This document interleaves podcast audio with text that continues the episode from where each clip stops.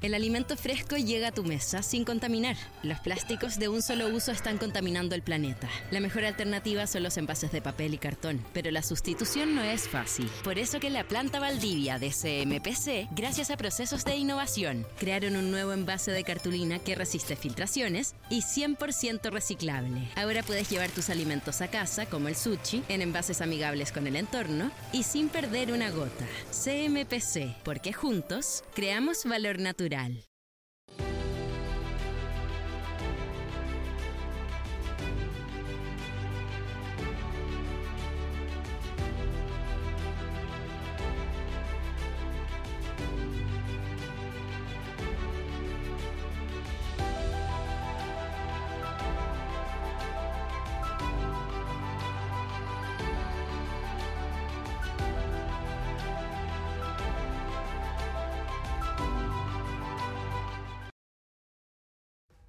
buenas tardes, las 12 del día de este martes 3 de mayo que estamos iniciando nuestro tercer ciclo de conexión IP de esta segunda temporada que tanto éxito tuvimos el año pasado, que nos permite eh, iniciar este tercer ciclo para conversar lo que ya nos conocen, eh, temas de, del presente, pero también del mediano plazo y del futuro, pero traídos a la realidad y para eso hoy tenemos un un panel de primer nivel que les vamos a presentar prontamente. Vamos a iniciar este ciclo este 3 de mayo y vamos a, terminarlo allá hacia fines de junio en ocho programas especiales para hablar de estos temas que les, les decía. Y así como el año pasado nos acompañó eh, en estas transmisiones pulso.cl y duna.cl, esta vez, además de estos dos medios, eh, anunciamos la incorporación y nos ponemos los pantalones largos porque es una gran posibilidad de llegar a muchísima más gente a través de la tercera.com para quienes lo están viendo en vivo y para quienes lo puedan eh, ver más tarde o incluso otro día, ya lo saben, estamos en, YouTube, en Spotify y en los mismos medios eh, están depositadas estos programas. Y quiero que, como siempre, invitarlos a participar de esta conversación. Pueden hacerlo a través de, las redes sociales del, programa y para eso pueden conectarse tanto en Twitter como en Instagram a arroba conexión IP. Y como casi siempre en este programa, me acompaña don Gonzalo Restini. ¿Cómo estás, Gonzalo? Muy buenas tardes, señor director. Ya es tarde, sí. Eh, pasado las 12 de la mañana. Eh, bueno, muy contento de participar en esta tercera ya eh, ciclo de, conexión IP, que es una derivación de nuestro programa en Duna, Información Privilegiada, y la verdad es que es un honor y una cosa bien impresionante que ya estemos contando con la participación de la tercera, eh, con todo lo que ello significa para este tercer ciclo, en que vamos a tratar temas muy interesantes, hay temas que están marcando eh, no solamente la agenda de corto plazo, sino que también las tendencias de mediano y largo plazo. Aquí tengo anotado el mundo digital, la energía, el tema forestal, las ciudades eh, inteligentes y cómo interactúa lo humano con lo automático en el mundo laboral, que es una cosa realmente apasionante. Y para, partir, tenemos acá un panel 100% femenino, una cosa que también nos, llena de, alegría, eh, para hablar de, de dos temas que están muy relacionados, pero que sin duda están marcando eh, las tendencias a nivel mundial que eh, en varios aspectos, ¿ah? eh, pero que están realmente entrelazados. El primero es la electromovilidad y el segundo el uso del litio que tiene mucho que ver con lo que está pasando acá en Chile. Permanentemente escuchamos, y sobre todo la semana anterior, con lo que pasó con, con Twitter respecto a Tesla, el avance de, de, la tecnología de la electromovilidad personificada por Elon Musk. Eh, y se habla de que Chile tiene oportunidades impensadas, que esto puede ser como el, oro blanco, le dicen, el, nuevo petróleo, y las tecnologías que están moviendo al mundo, tenemos la suerte de tenerlas muy cerca. Esa es una realidad. El cobre y el litio.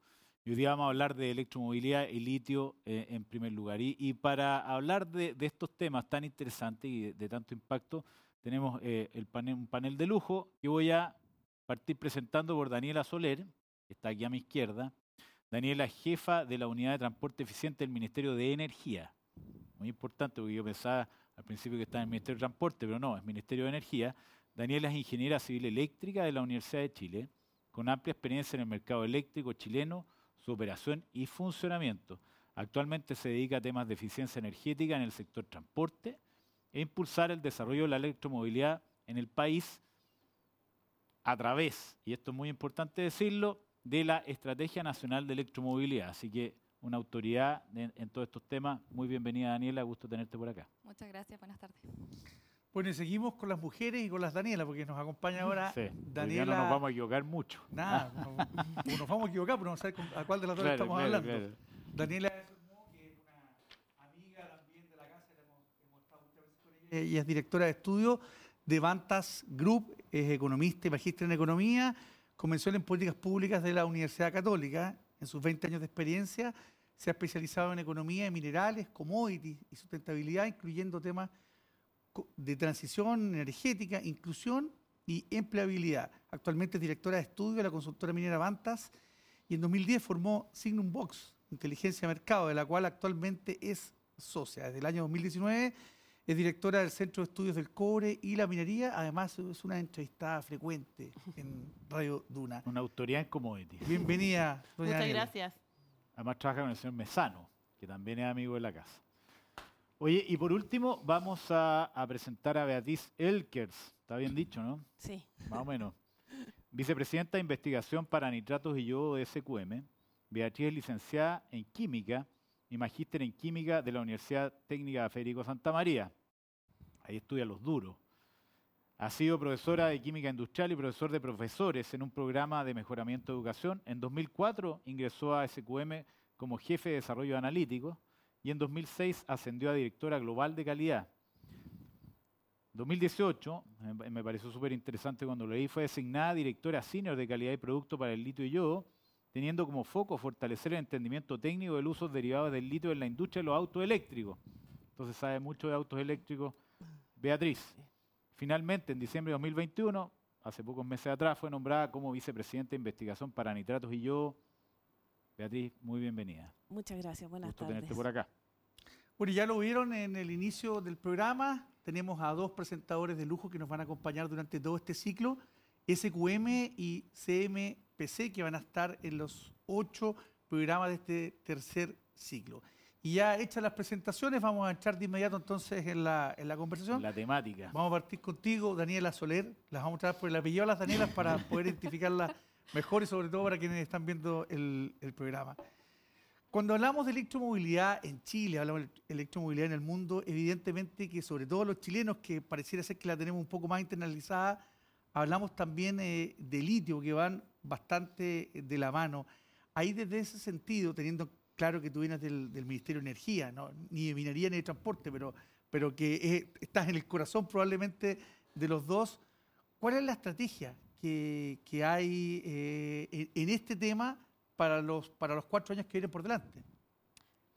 Claro. El, bueno, igual me gusta decir un poco como introducción. Por que, favor. Eh, este tema de la electromovilidad y en general, ¿por qué la electromovilidad? Estamos hablando de electromovilidad porque genera un mucho mejor uso de la energía en el sector transporte. Hoy día el sector transporte es puro petróleo, puro motor de combustión, ¿cierto? Eh, y la eficiencia que trae el motor eléctrico es mucho mejor que en el caso del motor de combustión. Entonces, por eso estamos hablando de electromovilidad al final en transporte. No es porque sí, no es porque esté como de moda. Eh, Que lo está, Está de de moda. está de Está más, de más, de Está pero- muy es de que es moda. muy entretenido. Tiene grandes beneficios. Sí, es muy entretenido. Bueno, y en términos de estrategia y hablando como, como, como representante también del, del ministerio, eh, esto se ha transformado en una política de Estado por estas mismas razones. Ha trascendido el color político y el gobierno de turno. Entonces, podría decir que el Ministerio de Energía seriamente lleva trabajando más de ocho años en electromovilidad. Obviamente con más impulso ahora último, dado que se ha incrementado la urgencia climática y esto tiene mucho que ver con eso.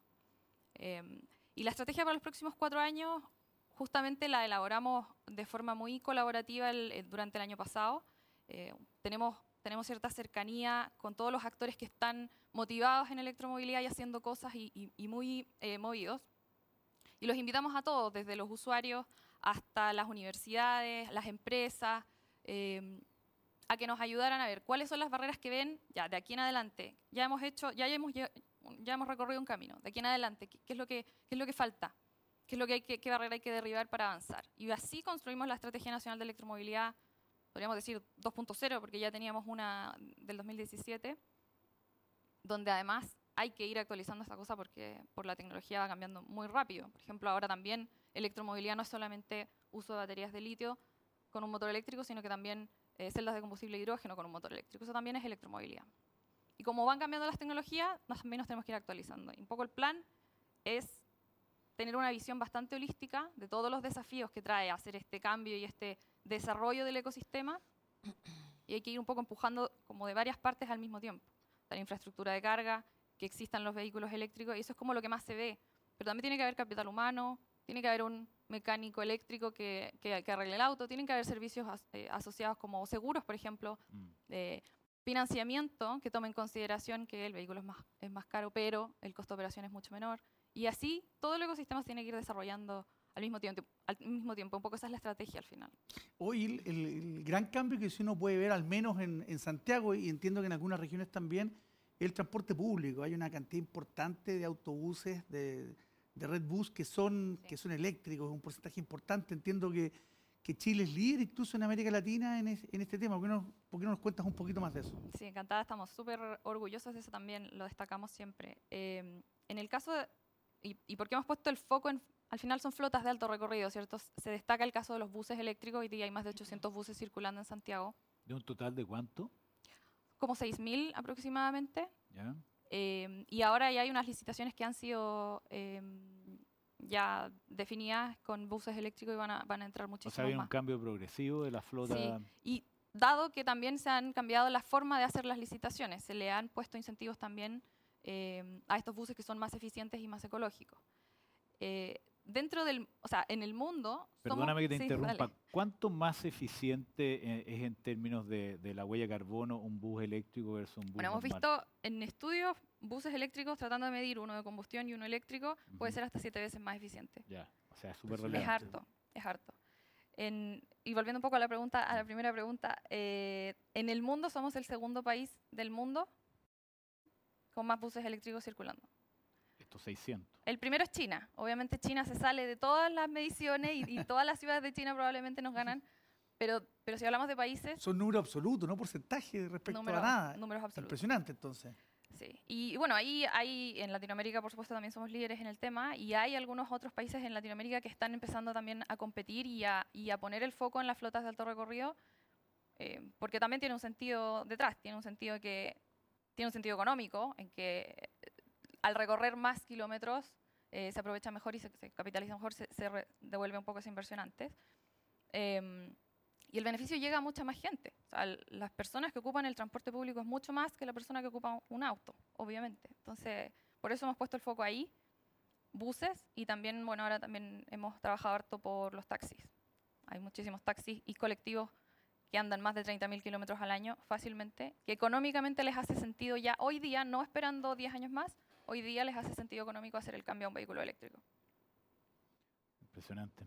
Oye, le, vamos a pasar la, después vamos a volver a esos temas porque son, son apasionantes. Eh, le vamos a pasar la palabra a, la Daniela de Surmó, ahora para que nos explique un poco cuál ha sido la dinámica eh, y el desarrollo de, la demanda de litio en el mundo, porque eh, nosotros hemos venido conversando hace un tiempo con la Daniela y siempre me acuerdo que hablábamos que todavía era un negocio chico, que era un negocio que prometía mucho, pero que la verdad los números no eran muy grandes, eh, pero a medida que ha pasado el tiempo y esto se ha desarrollado, veía la cifra, no sé, de, ponte tú, de, venta de, autos Tesla.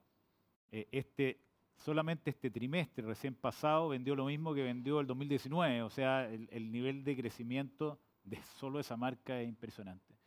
Entonces, ¿qué ha pasado con, con, la demanda de litio? ¿Qué se espera que pase? ¿Qué ha pasado con los precios que también han tenido una explosión muy potente. Cuéntanos un poco, Daniela, cómo, cómo estás viendo tú el mercado del litio ahora, hacia atrás y hacia adelante. A ver, bueno, la verdad es que cuando hablamos de litio, hablamos de distintos químicos de litio, eso lo hemos conversado otras veces, entonces eso es importante entenderlo. Somos buenos alumnos. ¿Ah? Somos buenos alumnos.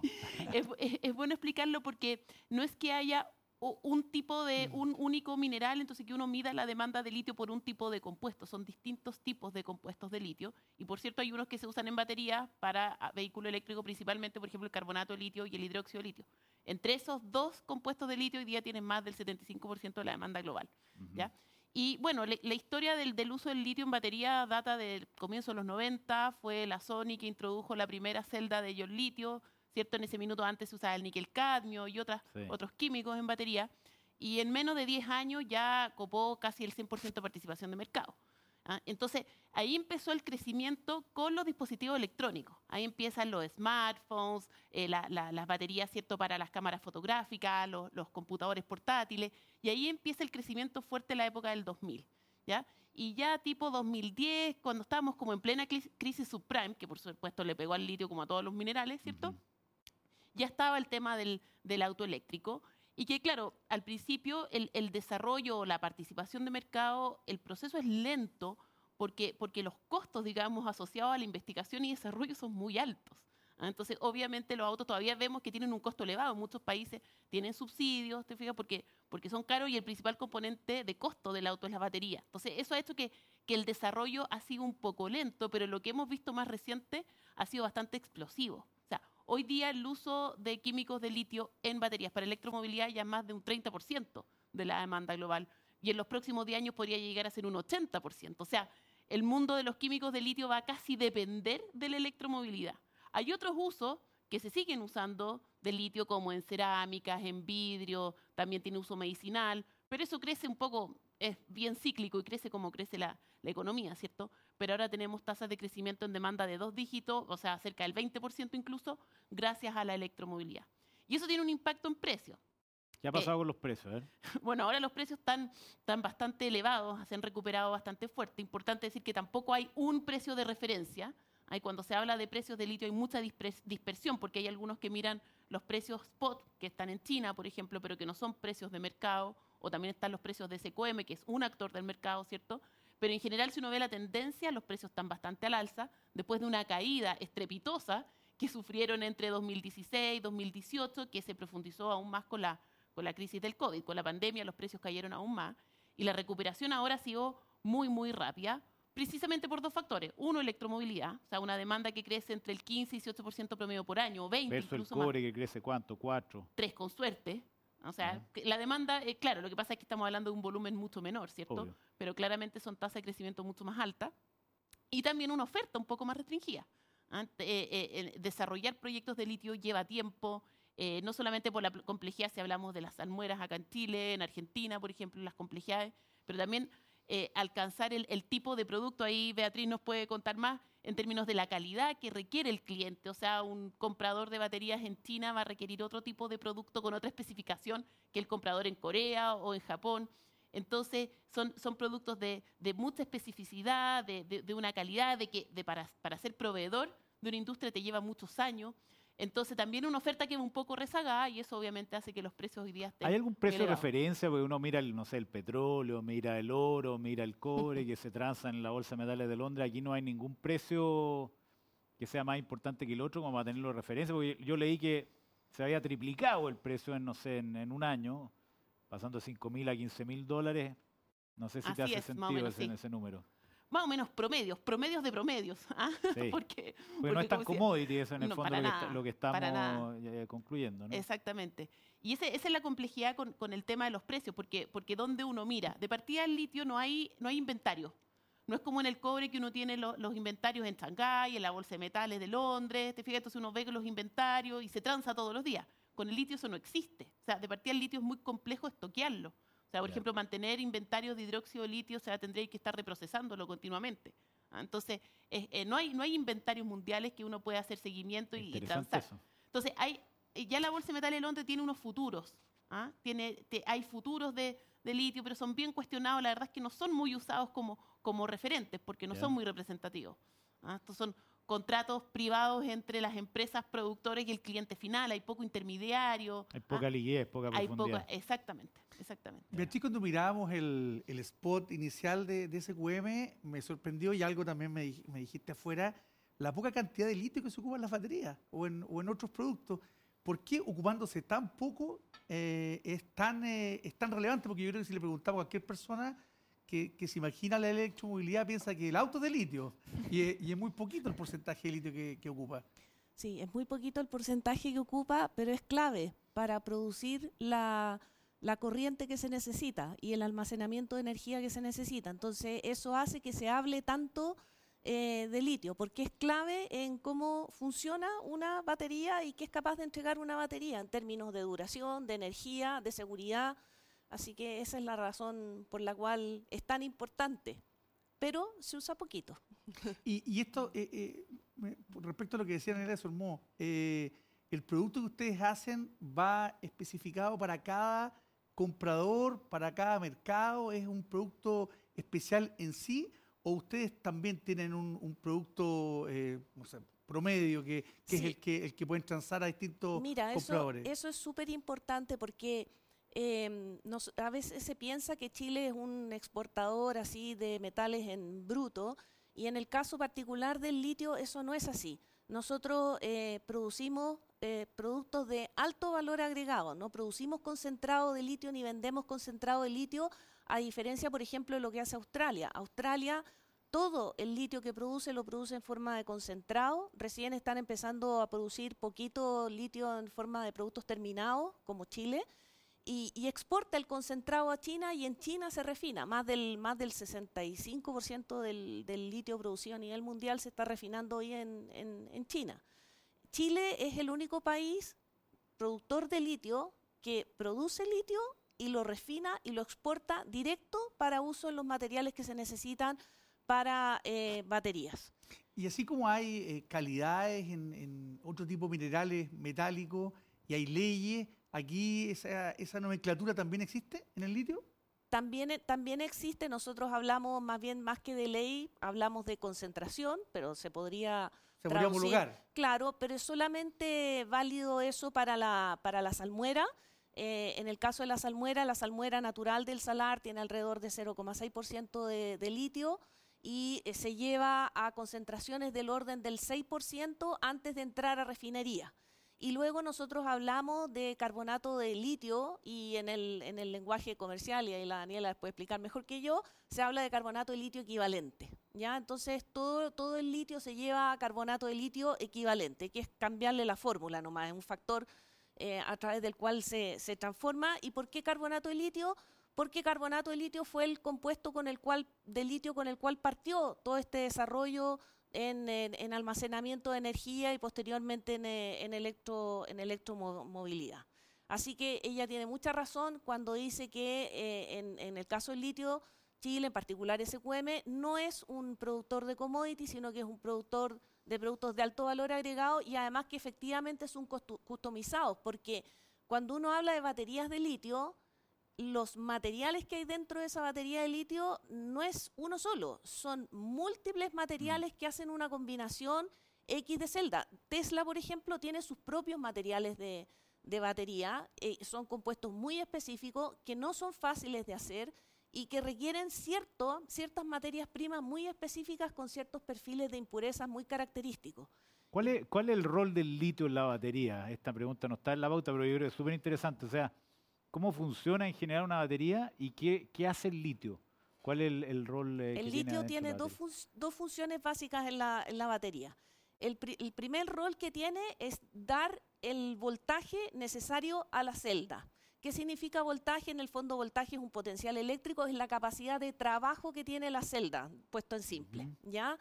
¿Cuánta energía voy a disponer yo eh, efectivamente en la, en, la, en la celda? Y el otro, el otro rol súper importante que tiene el litio es la para poder hacer este trabajo eléctrico y poder generar corriente, el litio se tiene que mover desde lo que se llama el cátodo al ánodo en la celda. Y eso, eso ocurre en cualquier pila. En cualquier pila tú tienes un terminal positivo y un terminal negativo, ¿cierto? Y tienes una transferencia, incluso la Daniela Soler, que es ingeniero eléctrico, lo puede explicar mejor que yo. Eh, eh, entonces lo que tú tienes, ¿cierto? Es transferencia de carga entre el cátodo y el ánodo. Y el litio, la característica que tiene es que hace eso muy bien. Ah. Y puede hacerlo muchas veces. Puede ir y volver haciendo ese trabajo muchas veces. Y eso es, lo que eso es lo que se llama ciclabilidad y eso es lo que hace en el fondo tan, eh, tan buenas las baterías de ion litio, uno de los factores. Buenísimo, buenísimo. Bueno, preguntémosle entonces a la Daniela Soler, ya que está tan recomendada por acá. Oye, eh, Daniela, eh, te quería preguntar por las barreras para el desarrollo de la electromovilidad, porque es una cosa que suena súper bien y hace todo el sentido del mundo pero hay que desarrollar una infraestructura, hay que resolver problemas de autonomía. Nosotros tenemos un compañero en eh, conexiones, perdón, en información privilegiada que es Cristian Camus, que nos, nos, contó, a mí siempre me quedó muy grabado, eh, que arrendó un Tesla el año 2019 y a los 400 kilómetros estaba desesperado por tratar de cargarlo en alguna parte y eh, pronosticó que Tesla iba a caer de precio fuertemente y se multiplicó como por 10. Pero eso es otro problema. No le, la le encontré, la inversión el le encontré harto sentido a- al punto. O sea, tenemos problemas de autonomía, hay que desarrollar toda una infraestructura de carga que no existe en Sí, Chile. sí. Eh, esas son las barreras que se me ocurren a mí para el desarrollo de la Y que la carga sea más rápida también. Sí, porque uno, claro, se puede enchufar toda la noche, pero si yo voy a Viña y tengo que ir y volver, puede que tenga un problema. O por, por- por ir más lejos a La Serena, en un día no puedo hacerlo con un auto eléctrico, hasta donde entiendo yo. Me imagino que esto es muy, se desarrolla muy rápido, tú lo dijiste al principio. ¿Cómo están viendo eso? ¿Y qué, otra, qué otro cuello de botella habría para el desarrollo de, de una infraestructura electromóvil potente en Chile y en el mundo? Porque más o menos los problemas son iguales, ¿no? Sí, es es súper interesante ese problema de la carga. Es, es una de las tantas barreras o oportunidades, como estábamos conversando eh, fuera de cámara. Son Em, optimistas ustedes. Sí, lo que pasa es que es muy entretenido resolver toda este esta problemática. Em, en el caso particular de la carga, hay que igual hacer un, viene como un cambio de switch igual. Por ejemplo, un usuario particular, por ejemplo yo, que vine hoy día en auto para acá. Eh, ando... ¿Tiene auto eléctrico? No, no. Todavía no. No, no me da. Híbrido. Nada. Un auto chiquitito. ¿Ya? Em, Citycar. un Citycar. Cuando en algún momento de mi vida anduve todos los días en auto, andaba 8 kilómetros al día, 10 kilómetros al día, no necesito un supercargador que me lo cargue en 5 minutos para 300 No. kilómetros de autonomía, ¿cierto? Eh, ese usuario necesita tener un enchufe y enchufe ahí en todas partes. Así que como que Enchufes corriente. viene un cambio ahí Hay los estacionamientos. los estacionamientos se van a electrificar a medida que se vayan aumentando, por supuesto. Ahí está el huevo y la gallina típico de, del- de electromovilidad, que, que pones primero los autos o los cargadores. Tienen que irse desarrollando eh, de la par. Pero claro, existen otros usos que no es ese, que no es Mm. solamente andar pocos kilómetros al día. Eh, por ejemplo, y de nuevo pongo el, el- el ejemplo de los taxistas, que lo, que lo vimos muy de cerca. Los taxistas andan harto al día, andan los 200, 250 kilómetros al día Ujú. y, y llegan a esa barrera de ansiedad, Sí. de, de ¿qué hago? Me voy a quedar parado en Y esto en no se resuelve tan fácil como ir a la bomba. po. No se resuelve tan fácil porque es- efectivamente es un poco más lento cargar. Ahora, en Santiago hay varios carga y varias empresas que están súper jugadas por encontrar esos espacios y quedarse con esos espacios, que en el futuro van a ser súper necesarios tener un cargador en la vereda, en el estacionamiento o en una transformada bencinera a electrolinera, ¿cierto? Eh, En el caso de los taxistas, andan 250 kilómetros al día, les instalamos un cargador en la casa de 7 kilos, de 7 kilowatts, cargan el vehículo en 4 o 5 horas durante la noche, duran- cuando no están trabajando, y andan perfecto igual durante el día. O sea, si tú te imaginas, igual un taxista que anda harto al día, funciona bien con la carga de noche también. Ujú. Ahora, el gran desafío en Chile, creo ¿Y yo, le sale más barato? le sale más barato. Sí, de todas maneras le sale más barato. En- en- no, no me quiero equivocar con los números, pero los taxistas igual nos han comentado que, que gastaban cerca de, no sé, 200, 300 mil pesos al mes en benzina, pasaron a gastar 100 mil o menos de 100 mil pesos en electricidad. Recorriendo lo mismo. recorriendo lo mismo, claro. El gran desafío de Chile, que es un país muy largo, es eh, la carretera, ¿cierto? O sea, ir de una ciudad a otra y que, y que lo hacemos harto en Chile. Y ahí Claro. viene ese desafío de crear las electrolineras que sean más rápidas, puntos de carga que sean... Electrolineras se llaman. Electrolineras, sí, es, es un... O hidrogeneras, fue el caso del hidrógeno, también están empezando a aparecer esos conceptos nuevos. ¿Ya? Eh, que sean de una mayor potencia. Puse el caso de la casa que eran 7 kilowatts de potencia, que eso se demora 4 o 5 horas en cargar el vehículo del taxista. O sea, lo ideal sería, ¿cierto?, que como llegar al caso de la benzina, ¿cierto? Que uno cree que es poco, tampoco es tan poco. Igual uno pasa media hora en, en la COPEC en, el- en la, en la ruta 5. Pero el crear puntos de carga que sean de alta potencia para que la carga no sea tan lenta, hablemos de media hora, 45 minutos, una carga completa, y en que se puedan crear servicios asociados en que la gente tenga algo que hacer en ese tiempo, porque ahí también viene, Claro. ¿cierto? Que, que- que se Y, coma y algo. acortar que- ese, y acortar ese tiempo y o alargar la autonomía de las baterías. Que eso También, claro. me pero imagino que estará pasando todos los años, ¿no? Pasa, claro. Sí, sí. De todas maneras, los primeros vehículos eléctricos no tenían, no tenían mucha autonomía también porque va relacionado con el peso que le pones al auto en baterías. al final, qué tanto estás transportando de peso en el auto eh, y al aumentar la densidad de la energética de las baterías también va aumentando la autonomía. Y pensando en esa cooperación público-privada, ya, ya hay empresas que están trabajando en esto, comunicándose con ustedes, ustedes lo están de alguna manera ayudando o coordinando. Eh, cuéntanos un poco de cómo va ese, esa cooperación público-privada que es tan importante. Sí, es muy relevante. Em, en Chile empezó a pasar que empezaron a haber eh, iniciativas de distinto tipo eh, académicas, instalar cargadores, vender autos, capacitar gente, y empezaron a aparecer como un poco como silos. Y, desde el Ministerio de Energía lo que hicimos fue tomar ese rol articulador, de alguna forma, en, oye, pero como tener un mapa de todo lo que, se está haciendo, eh, además de las labores de regulación y de, ordenamiento que tiene el Ministerio de Energía, pero en términos de, cooperación público-privada organizamos una cosa que se llama el Acuerdo Público-Privado por la Electromovilidad, lo que hicimos fue, una vez al año, hacemos como una especie de llamado a todos los que están haciendo cosas en electromovilidad y que se comprometan con algo, a hacer algo al, año siguiente. Por ejemplo, voy a poner 100 cargadores en todo Chile o voy a hacer 5 cursos de capacitación de electromovilidad en la universidad. Ese tipo de cosas. Cada uno desde su perea eh, arma algo. Y lo que eso genera es, o sea, el, interés de los privados y las instituciones por participar en esto ha ido creciendo. O sea, partimos con un acuerdo de como 30 instituciones que firmaron la primera vez como el 2017 o algo así. Y el último acuerdo público-privado que firmamos en enero de este año tiene más de 140 instituciones. O sea, el interés ha ido creciendo mucho.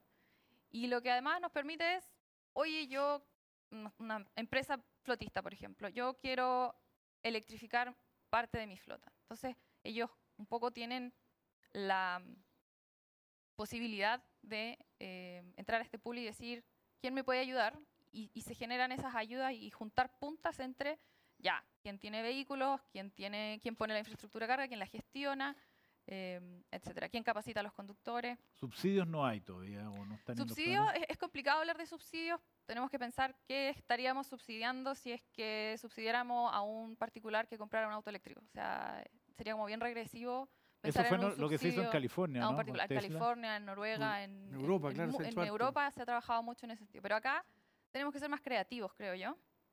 No, no, no, aquí no hay una hay que ser realista, no hay posibilidad de estar subvencionando ese, ese, a ese usuario.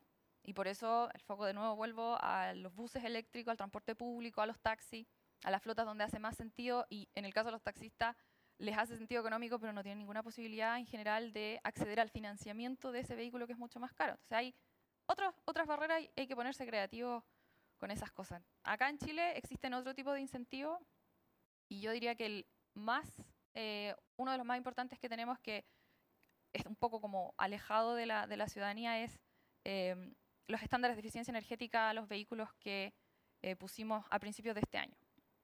¿De qué se trata eso? Igual como ven las etiquetas en los refrigeradores, en los electrodomésticos de eficiencia energética. Con las letras. Con las letras y la clasificación también se ven en las casas. También los autos tienen etiqueta de eficiencia energética. Con la medición de, cuánto gasta cada vehículo, nosotros pudimos decir, ok, esta es la línea base que tenemos, cuánto gasta cada vehículo en lo que entra a este país. Vamos a exigirle un poquito más. Vamos a subirle la, la vara. Un limbo, pero al revés. Claro. Y tienen que cumplir con, esa exigencia de eficiencia energética cada vehículo. ¿Y qué pasa? Ellos tienen que cumplir con el mix de los autos que venden, los que importan vehículos. Tienen que cumplir con el mix de autos que venden. Si ellos incorporan en su mix más vehículos eléctricos, va a ser más fácil que cumplan el estándar de eficiencia energética.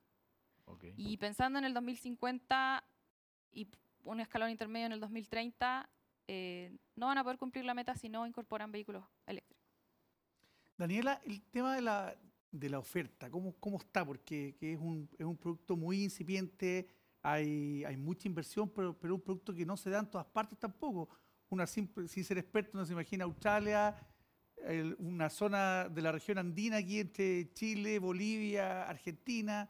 Argentina no tiene mucha vocación minera, los bolivianos a veces tienen problemas eh, de, de, institucionalidad. Eh, en México entiendo que estatizaron el sistema, pero no hay, no hay, no hay lío en todas partes. ¿Cómo ves tú el, el, el futuro de, de la oferta de este producto de cara a la, a la demanda que hay por hacer eh, baterías principalmente? A ver, primero yo creo que hay que decir que el litio es súper abundante. Ah, mira, parto de, De una hecho- premisa equivocada entonces. De hecho, el mayor eh, depósito de litio del mundo está en el océano. Lo que pasa es que, claro, con, con concentraciones... caro operarlo. Claro, con concentraciones muy bajas, pero el litio es abundante. Si lo complejo es que, hay pocos yacimientos, por así decirlo, buenos, como el Salar de Atacama, que tenemos la bendición, ¿cierto?, de tener el Salar de Atacama, que tiene una alta concentración de litio, como decía la Beatriz, además que estamos en el salar, o sea, en el desierto más árido del mundo, por lo tanto el proceso, ¿cierto?, es más eficiente que en, que en otros lados, pero, pero el litio es abundante. Ahora, ¿qué es lo que pasa? Que todo depende también de los precios. ¿ah? Y cuando, cuando, hubo, cuando hubo en el fondo este declive en precio, eso obviamente muchos proyectos que estaban principalmente en Australia y en otras partes del mundo dejaron de ser, eh, digamos, atractivos esos proyectos y eso generó un rezago en la oferta que estamos viendo hoy día, ¿cierto? Entonces, tampoco hay mucho espacio para crecer y cuando se crece es lento. ¿ah? O sea, desarrollar un proyecto, sobre todo esas salmueras, lleva mucho tiempo, es muy complejo. En Argentina ya hay, eh, hace 10 años atrás hablamos de los proyectos en Argentina que habían como 50, hoy día ya hay de esos eh, uno que ya está en operación, otro que ya está por entrar y un par más de proyectos. Bolivia todavía no pasa nada, es decir, en Bolivia eh, desde que se nacionalizó el litio y el litio es, es- es del, Y del quería fabricar gobierno, un auto, ¿cierto? ¿te acuerdas? querían fabricar Hay un autos. modelo. De hecho, de hecho el, el- el Servicio Geológico de Estados Unidos, que es la autoridad cierto que, que- que- que da el dato de los recursos y reservas del mundo, clasifica al, al Salar de Uyuni como parte del recurso de litio en el mundo, pero no parte de la reserva. Que sabemos que la reserva es aquella parte que es económicamente atractiva de explotar a los precios de hoy día y dice que Uyuni está fuera de la reserva, a Bolivia. ¿ah? Pero hay litio ahí. Entonces, yo creo que el desafío es obviamente poder hacer, eh, hacer o sea, que la oferta vaya de la mano, caminando con la demanda. Y también hay un tema que en el caso del litio no ha sido todavía muy explotado, que es el tema del reciclaje. Ah, yo creo que si ¿Se puede pensamos... reciclar el litio? Exacto, si pensamos en un mundo de, o sea, de un concepto de economía circular, de trazabilidad, cuando las baterías de esos autos tienen desuso, que todavía no lo sabemos porque como estamos recién partiendo, pero no sé, esos, esos buses del Transantiago, en 20 años más esa batería, se dice que se podría recuperar hasta un 70% del litio. Entonces, eh, ahí tenemos que hacer algo y yo creo que por ahí va a venir una fuente importante, así como hoy día, no sé, el cobre, el hierro, tienen, tienen tasas de reciclaje de un 10, 15, incluso un 20% de la oferta proviene de fuentes secundarias, en el litio eso va a tener que ser sí o sí. Y ahí creo que va a ser una fuente también de oferta importante. Y definitivamente el, litio tiene el potencial real para Chile de jugar eh, el rol que jugó el cobre entre fines del 19 y todo el 20, el 21, o va a ser algo más, eh, eh, eh, más Acotado. pequeño, más acotado. Es mucho más acotado porque lo- lo- los tamaños de las industrias son, son completamente distintos. O sea, la demanda mundial de cobre hoy día está cerca de los 23 millones de toneladas y del litio son 500 mil toneladas. O sea, estamos hablando de otra magnitud. Como valor de industria, el valor de la industria del litio claramente ha ido subiendo porque también los precios han ido creciendo, ¿cierto? tiene Junto todo la subir. Exacto. Entonces, si vemos en tasas de crecimiento, el potencial es muy alto para Chile y, y- y por eso, en el fondo, es como que no, no podemos dejar que pase la micro, ¿cierto? Tenemos que seguir aprovechando nuestros recursos. Pero, pero no va a ser lo que es el cobre para, para el país. O sea, estamos hablando de tamaños de industria, de nivel de uso de industria. Además que yo en lo personal no creo que el mundo vaya a ser 100% eléctrico, como decía muy bien Daniela, que, que es eh, el concepto de eh, motor eléctrico con, batería de litio. También van a haber otras tecnologías. Ah, si uno ve, uno ve lo que están haciendo las compañías automotrices, también se están diversificando. Ah, están buscando el hidrógeno, están también haciendo más eficiente el motor a combustión. Entonces también van a haber otras tecnologías. Entonces, claramente el litio va a ser importante, vamos a ver muchos años más de crecimientos altos, pero no va a significar lo que ha sido la industria del cobre para el país. ¿Y tiene algún valor eh, esta, esta bendición que tuvimos de, de tener tanto cobre y tanto litio juntos? ¿Tiene algún valor para Chile eso? Bueno, por supuesto, o sea, no, más allá de lo económico, me refiero a que estén juntos. Y más allá de lo o sea, económico. claro, es como... es- hay es- vasos comunicantes, hay círculos virtuosos. hay círculos virtuosos y, y- y en el fondo todo lo que tenemos que, que avanzar hacia, hacia una minería verde, por así, se- por así decirlo, una minería 100% trazable. O sea, si pensamos que o sea, el uso del cobre en un auto eléctrico es, es relevante. O sea, un auto eléctrico tiene cuatro veces más cobre que un auto a combustión. ¿ah? Claro, el impacto marginal en la demanda no es tanto como en el caso del litio. O sea, el, el- el cobre con electromovilidad puede crecer un 0,5, un 1% más, ¿ah? que sin electromovilidad. El caso del litio es mucho mayor.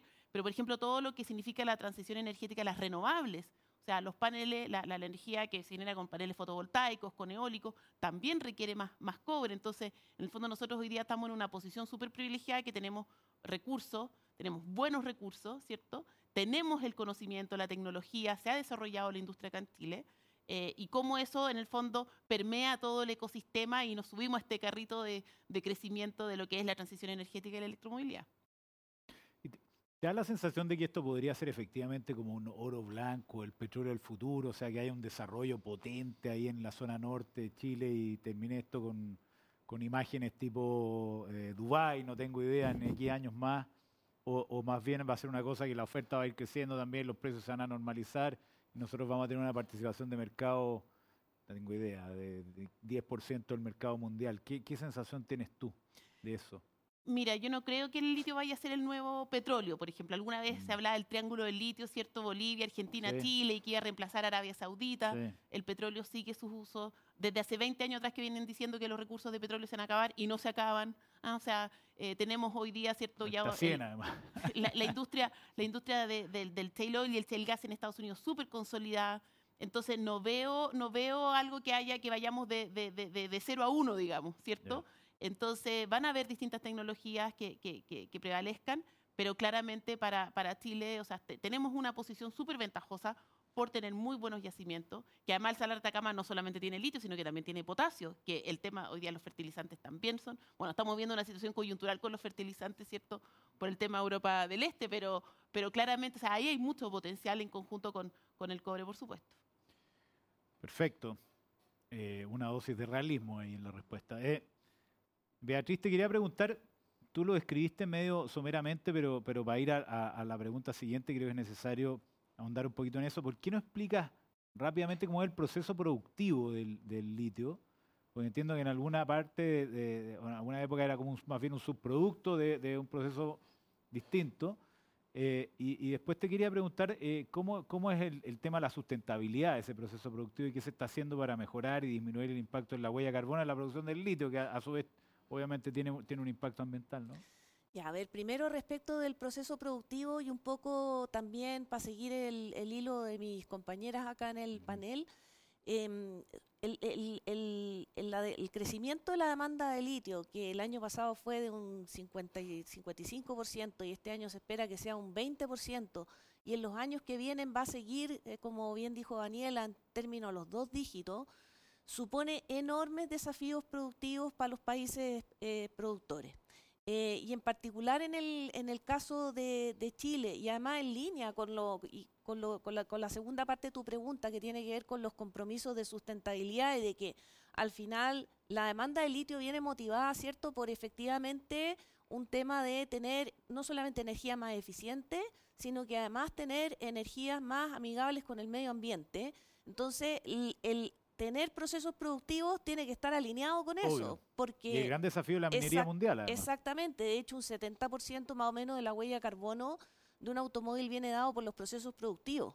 Entonces, los procesos productivos son de mucho interés, ¿cierto?, de hacerlos sustentables para que esto funcione a través de toda, ¿cierto?, la cadena de, de producción y, de- y de- y no solamente producción, sino que también de valor. Es decir, yo para tener en el fondo autos eficientes y autos amigables con el medio ambiente, tengo que tener todos los procesos de los materiales que permiten fabricar ese auto que sean también Lo amigables con el medio ambiente. Entonces, en ese sentido, y además tengo que producir más, entonces tengo que producir más y de acuerdo a la demanda, ¿cierto? Nosotros por, e- hemos, hemos pensamos este año llegar a las 180 mil toneladas de carbonato de litio equivalente y eso supone, ¿cierto?, que crecer tres veces respecto a lo que nosotros producíamos hace dos años atrás. ¿Cómo hacemos eso y seguimos siendo amigables con el medio ambiente? Es un desafío tremendo.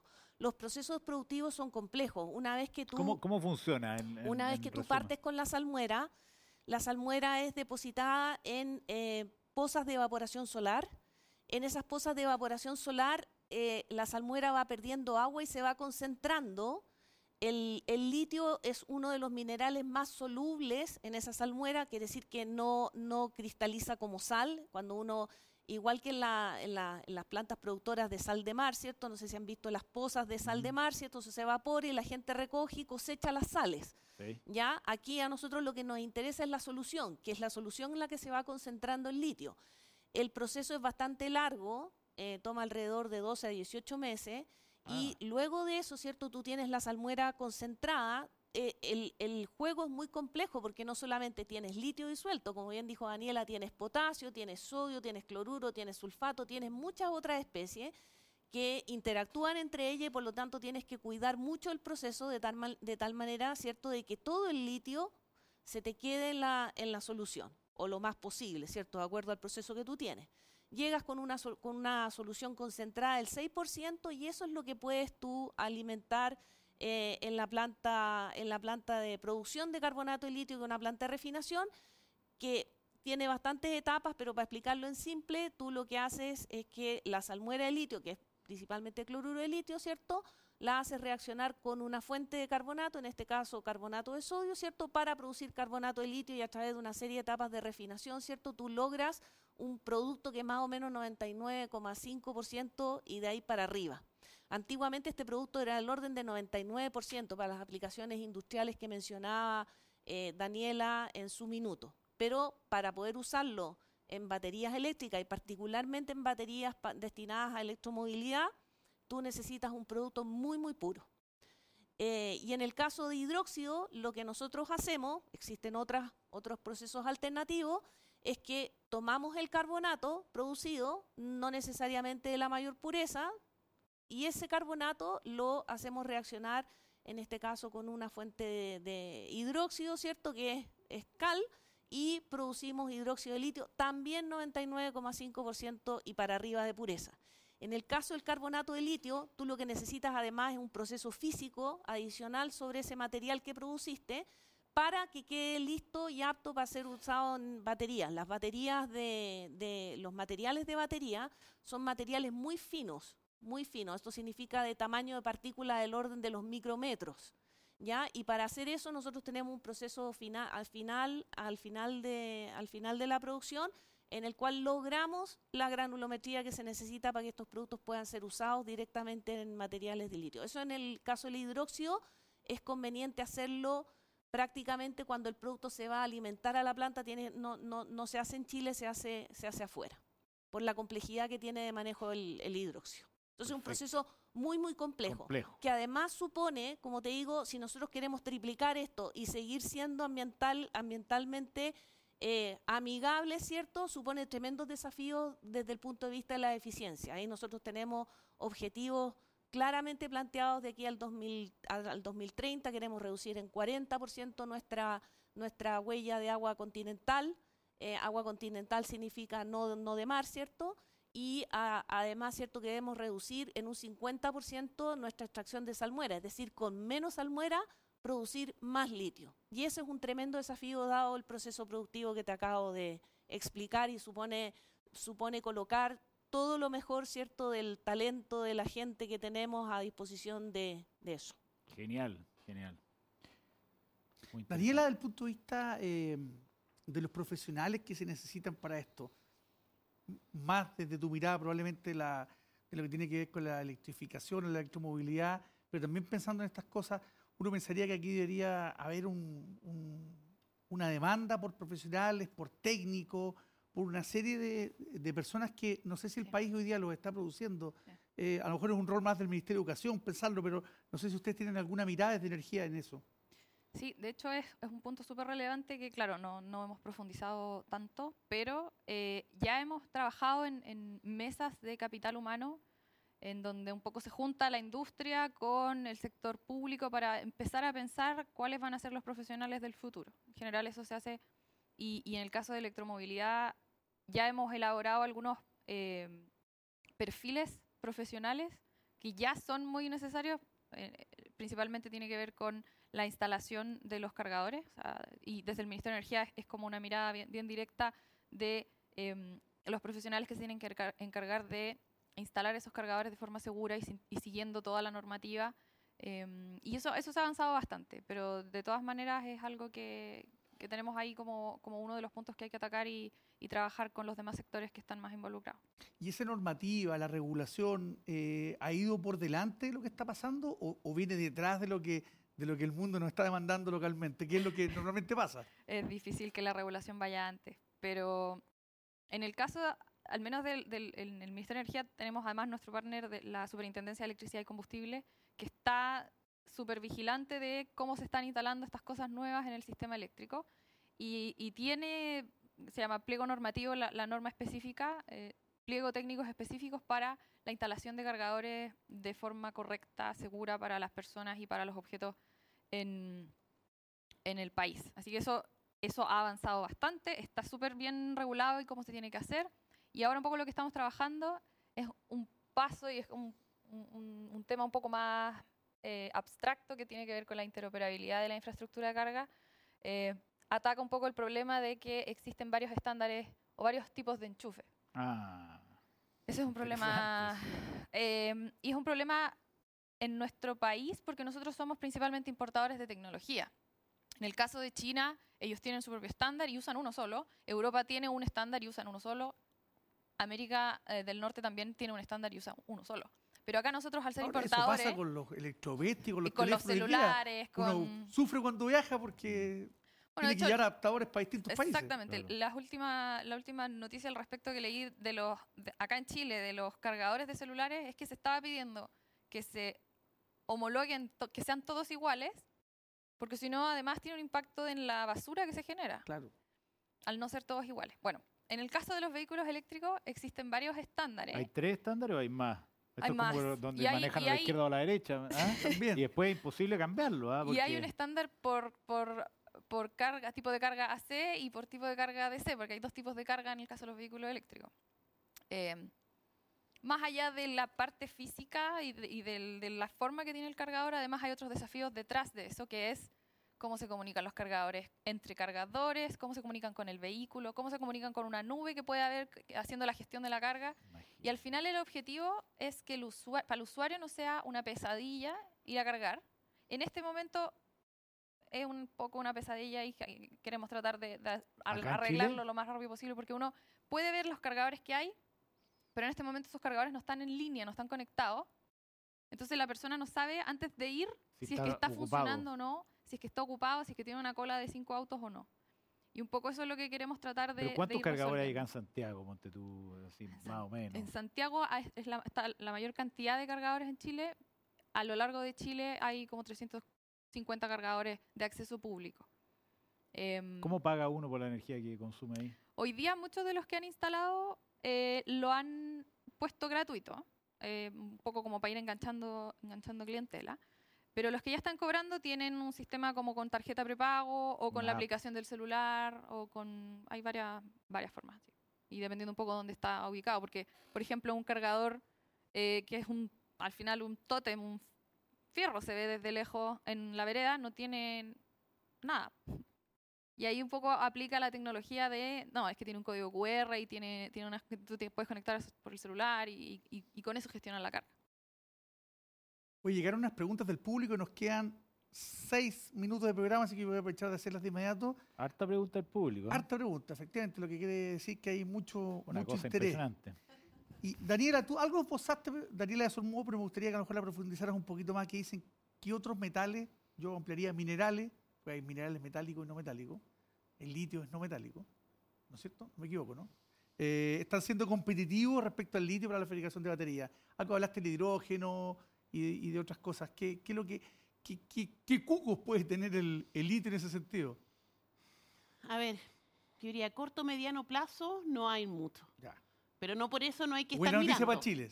Claro, pero no por eso no hay que estar mirando. O sea, en algún minuto todos pensamos que teníamos salitre y que el salitre tenía un uso infinito y después no fue así. Entonces, entonces, claro, no podemos estar diciendo, no, tenemos el litio, tiene su futuro asegurado.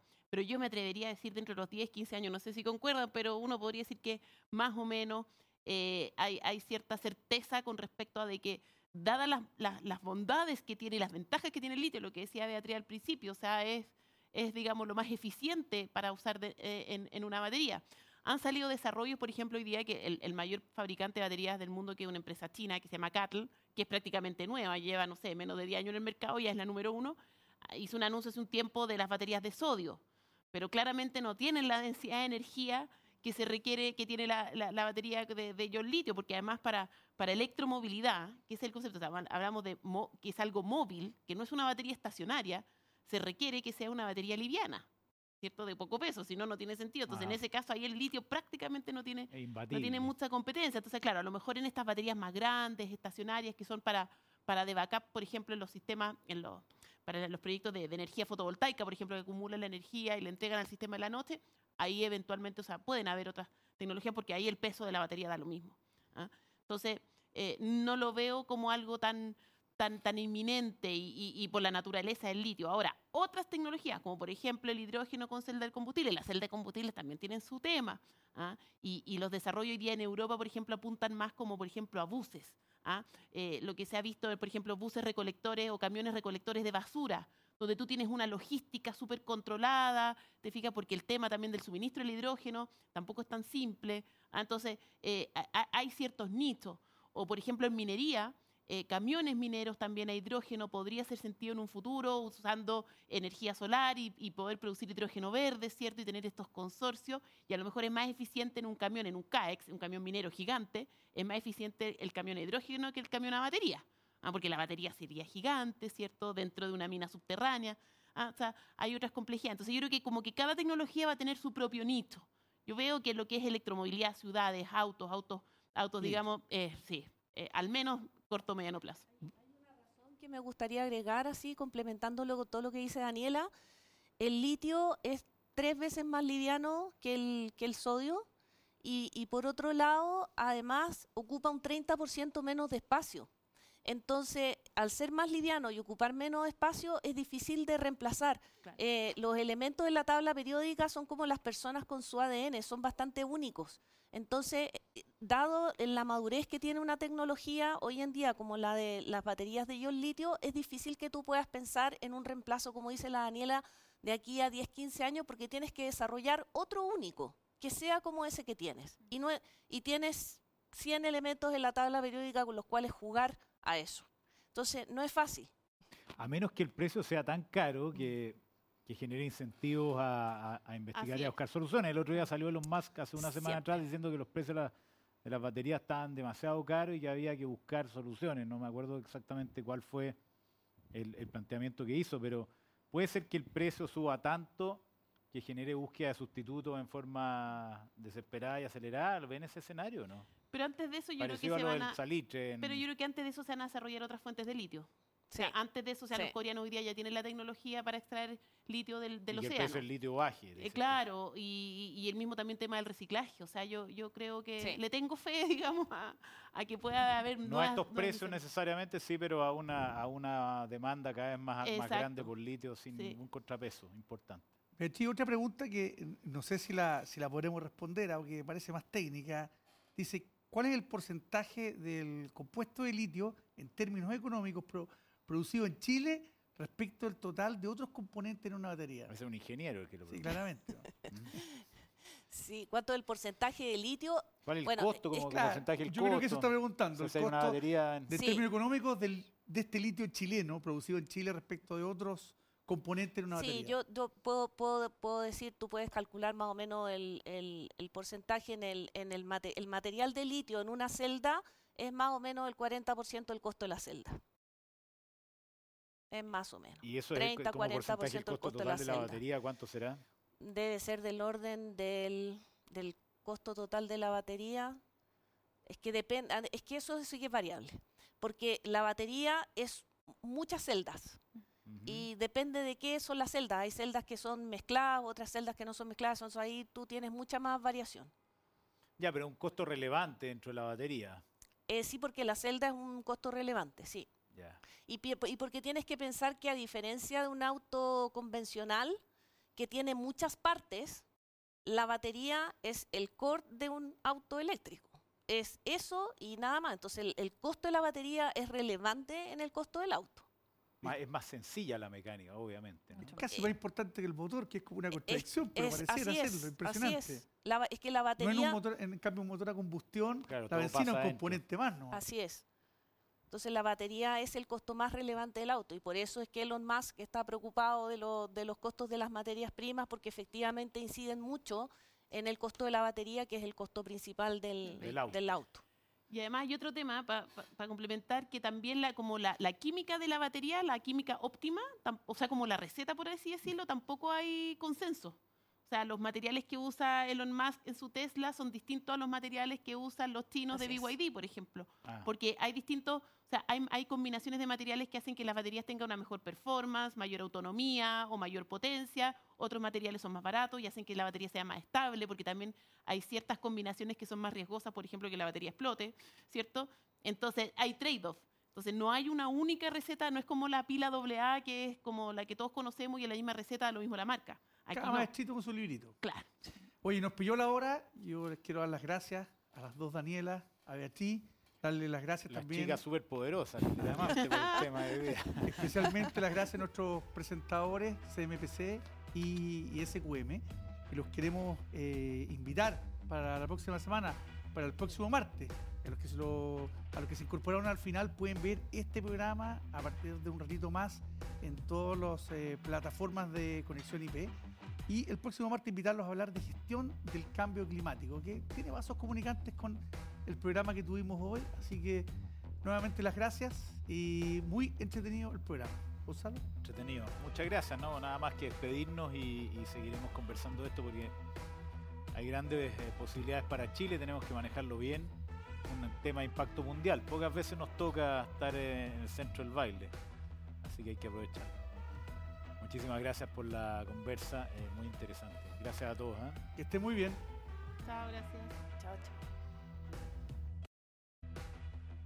El alimento fresco llega a tu mesa sin contaminar. Los plásticos de un solo uso están contaminando el planeta. La mejor alternativa son los envases de papel y cartón, pero la sustitución no es fácil. Por eso que la planta Valdivia de CMPC, gracias a procesos de innovación, crearon un nuevo envase de cartulina que resiste filtraciones y 100% reciclable. Ahora puedes llevar tus alimentos a casa, como el sushi, en envases amigables con el entorno y sin perder una gota. CMPC, porque juntos creamos valor natural. Rural.